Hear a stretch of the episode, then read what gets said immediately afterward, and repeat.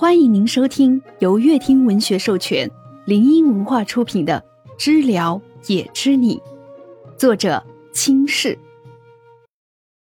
第四十二章：只敢撩，不敢实操。时间很慢，他们坐在那儿，一句话也不说。薛了想，今天一整天都这样，就算不说话，也不觉得他们之间距离有多远。许逆刻意的把椅子向薛了拉近。头靠在他的胳膊上，惹火的动了动头。他停住动作，在薛了看不见的地方，眼神遗憾。尽管所有都是假的，演出来的，他信就好。外面陆陆续续来了些员工，薛了想起身。玻璃虽然从外面看不见里面，但毕竟照许逆的性格，必是不愿意在公司公开的，怕招闲话。许逆感觉到他的动作。手攀上了薛了的胳膊，两只手缠着薛了，甩着劲儿不让薛了起来。薛了揉了揉他的头发，想让他放开，就听见徐妮带着撒娇的语气说：“我其实挺想体验被人说傍上薛总的感觉。”咧着嘴笑得开心，薛了也不反抗了。他想，那就好，只是他很疑惑。多有成就感！我把江山最不可能拿下的人给拿下了。很快，薛了的疑惑就被解开了，一股骄傲油然升起。许逆使劲用力的抱住了薛了的胳膊，像是很想炫耀。薛了就是他炫耀的资本。薛了骄纵的欣赏着胳膊上的软脸，薛了后悔了，他应该穿短袖的。外面有几个高管，见工位上没有许逆的影子，无奈的只好在那儿等。没过多久，不下五位，许逆惊慌的推开门，一抬眼就是排队的场景。许逆关上身后的门，努力平复心情，走过去，一位一位的接过文件。人都走后，许逆瘫在椅子上。他其实打算多待一会儿，许逆没想到薛了哪根神经大错了。薛了掐着他的下巴，唯一的感觉就是薛了的脸在他眼里是无限放大。那么久，他都被亲懵了。许逆现在脸还有点红，就是想不明白，谈恋爱可以这么早就 kiss 吗？许逆想，薛了不会是因为他说：“仔细看你的唇，没有对面楼里面一个男艺人的好看。”想着，许逆转头看着玻璃。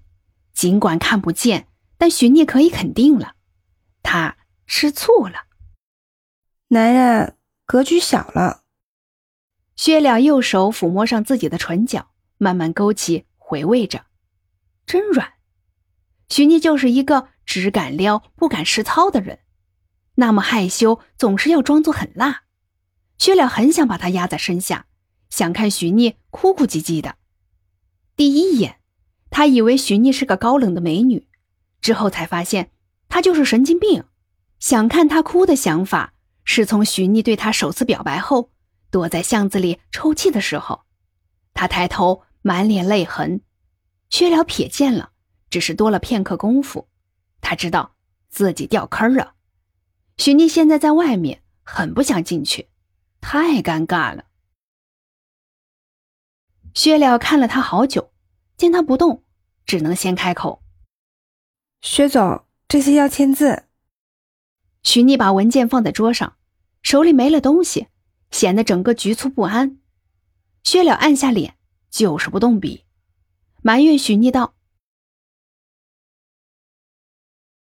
许聂顿顿的想补救，可在公司他怎么都说不出来，长着嘴一个字儿没有。”那个。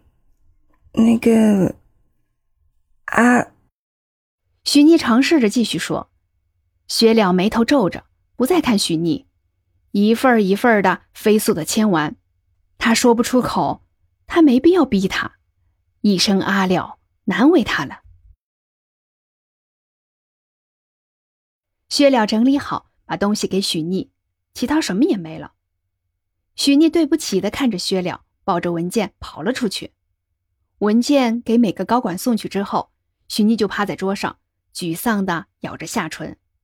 这怎么办啊？江聘也在自己的大床上躺着休憩着，还没有到深度睡眠，就被一连串的消息给炸醒了，全是徐妮发的，在吗？江聘也觉得自己要被气炸了。晚上被薛了安排事情，白天被徐妮炸消息，还有人比他惨吗？江聘也打了一大串骂人的话，想到薛了，还是咽下口水，全给删了。江聘也说：“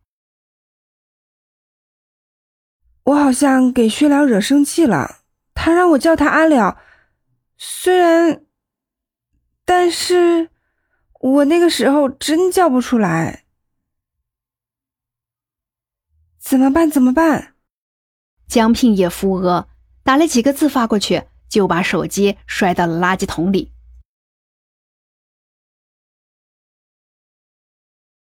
许妮现在也无话可说，江平也说的对，他没理由帮他。没有办法的许妮又进了那个解忧网站，他把自己的烦恼说了一下，不到一分钟，那个哒哒哒路就评论了他。他说。抄那个外号几百遍，可能那个账号自带流量，很快就有人说建议抄成爱心形状。许妮顿时觉得很对，拿出一张 A4 纸，去网上找了几个排版，按着它写。许妮嘀嘀咕咕的，到了下午，薛了气都消得差不多了，冷着脸自己气自己。许妮进去他办公室的时候，偷偷摸摸的。阿了，许妮叫了声小碎步跑了过去，把藏在身后的一张纸递给了薛了。薛了垂着眼接过，上面全是他的名字，阿了。他开心极了，但是不能表现，冷漠的点点头，把纸放到了桌上，看都不看。